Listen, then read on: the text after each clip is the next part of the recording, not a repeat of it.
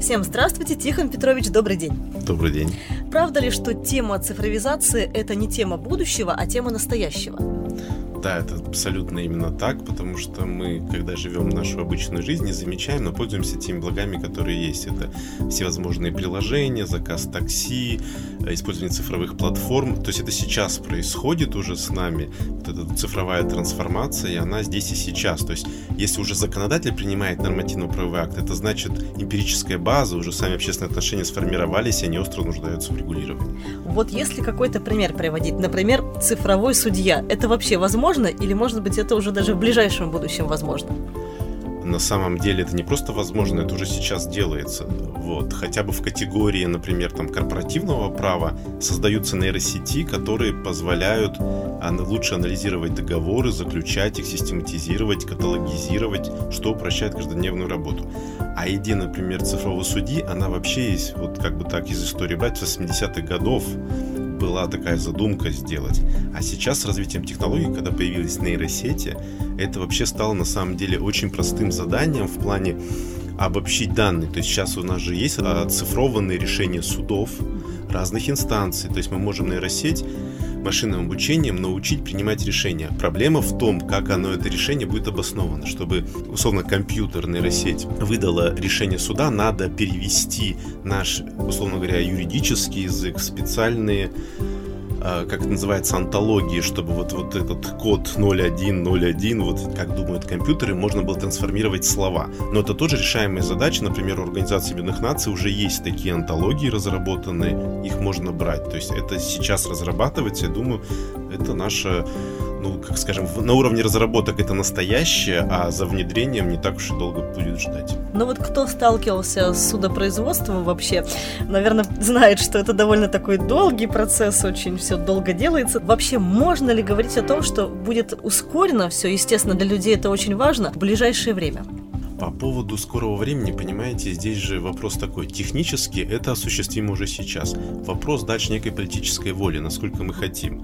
А с политической волей еще связано некий, так скажем, интерес общества. Если граждане готовы довериться условно цифровому судьи, или не готовы довериться. Все-таки мы привыкли к тому, что тет-а-тет разговариваем с человеком. Поэтому осуществимость, она не зависит не от юристов, как они проработают нормативные акты, не от инженеров, компьютерщиков, которые сделают такие нейросети. Оно больше зависит именно внедрения в официальное судопроизводство. Оно зависит только от вот, политических вопросов. А сейчас уже есть так называемый, это называется онлайн-арбитраж, когда мы с телефона, арбитр может выйти с телефона, судебное заседание пройдет онлайн, с любой платформы, с любой точки мира соберутся судьи, стороны, они на цифровой платформе все обсудят, зададут вопросы, туда же загрузят документы отсканированные, судьи их здесь же посмотрят. Естественно, да, такое судопроизводство будет намного быстрее, оно будет оперативней. Вот. Но вопрос именно вот этого доверия, готово ли государство немножко это делегировать или не готово. То есть это вот такое доверие общества государству, государства обществу и нас с вами, обычных граждан, цифровым технологиям. Но вот вы рассказываете о решении правовых проблем с помощью цифровых технологий. Например, 3D-печать для восстановления внешнего вида преступника вообще по генному материалу. И это тоже недалекое будущее, да? Да это не только недалекое будущее. Вот есть государства, у которых уже полицейские департаменты используют это. Естественно, они не используют это как основное доказательство в плане то, что оно единственное не может быть положено в решение суда, в обвинении или в оправдание, но как еще одно доказательство в череде доказательств оно применяется. То есть есть такие технологии.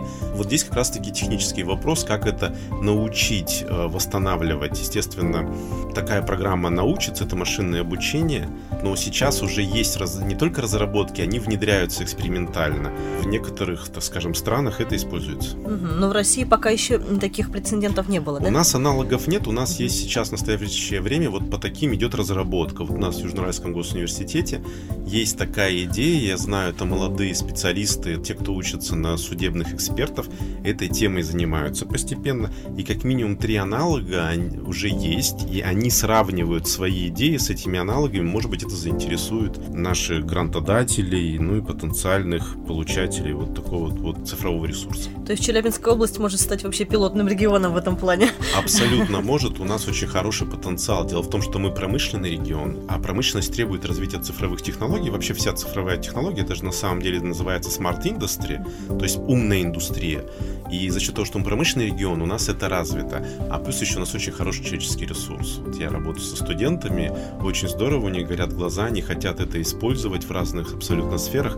Поэтому, если будет на это спрос, если будут на это выдаваться деньги на исследования, то да, мы можем абсолютно, у нашего региона есть все составляющие такого успеха. Крупные вузы, исследовательские коллективы, опыт, это все есть. Еще я вычитала и узнала о том, что вы рассказываете на лекции, о том, что есть такой VR для осмотра места преступлений. Расскажите, что такое вообще и как оно действует, действует ли уже? Это такая технология, когда это из идеи родилось, что вот можно место происшествия отсканировать. Есть 3D-сканер, он, э, соответственно, сканирует все, mm-hmm. распознает. И дальше, например, место происшествия уже прибрали, потому что ну, это общественное место или чья-то квартира или какой-то офис. А потом в суде или в процессе следствия можно надеть очки виртуальной реальности и зайти на это место происшествия, пройти и посмотреть.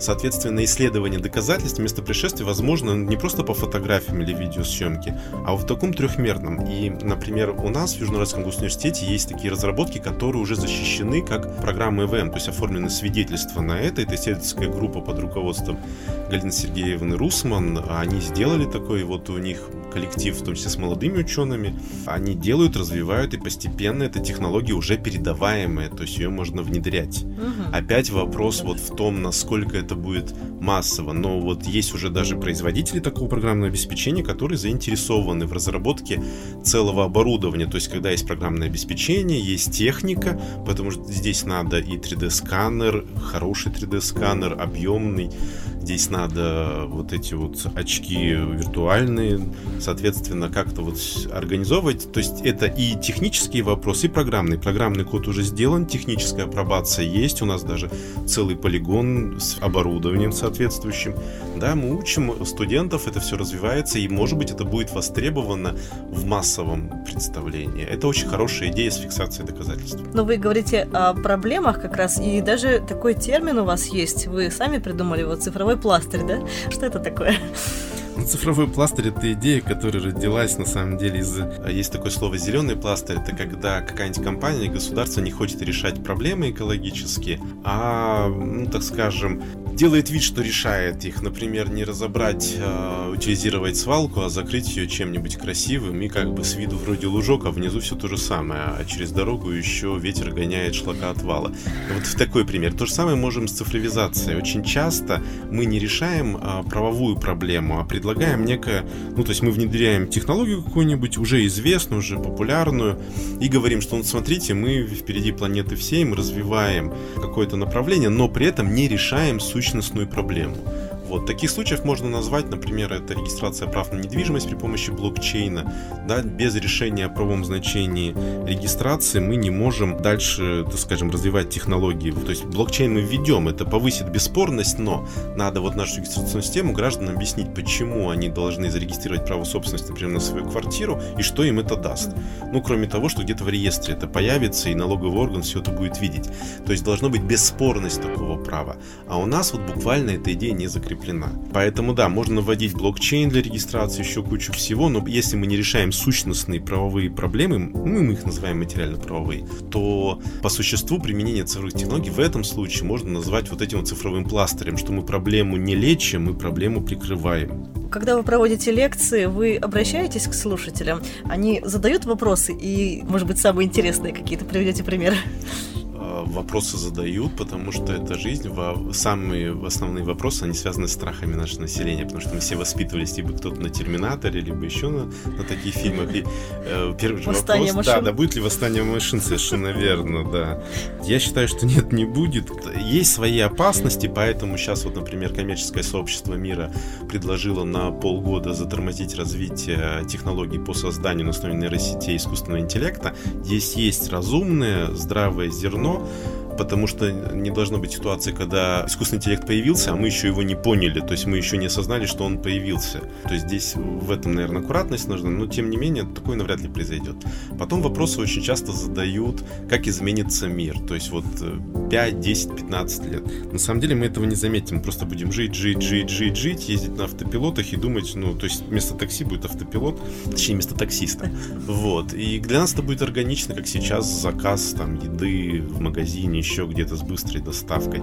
Вот такие чаще вопросы задают, житейские. Вы приглашаете на эту лекцию в нашу библиотеку? Да, да, да, я очень приглашаю, это естественно, потому что будет интересно. Я расскажу, откуда вообще пошла эта проблематика, с чем она связана. То есть мы начнем с фундаментальных, откуда какие проблемы, и пойдем в частности. Ну и, соответственно, можно будет отвечать на вопросы слушателей, кто придет. Мы прям практически как консультация. И мы придумали очень хорошую идею, что отвечать на вопросы будет и теоретик в моем лице, и практик, э, моя ученица. Ольга Андреевна Ряполова, она будет как судебный юрист рассказывать. Это, мне кажется, будет очень интересно посмотреть, как та или иная проблема, которая беспокоит наших с вами слушателей, тех, кто придет, зрителей, решается с позиции, как мы говорим, делегиференда на латыни, как оно должно быть, и делегилата, как оно есть. Соответственно, один будет одно говорить, другой, как это будет практика ориентировано. У вас будет спор, наверное, даже. О, мы такое любим. Юристы, как известно, два юриста, три мнения. Мы... Будет интеллектуальное пиршество. Спасибо огромное, всех приглашаем.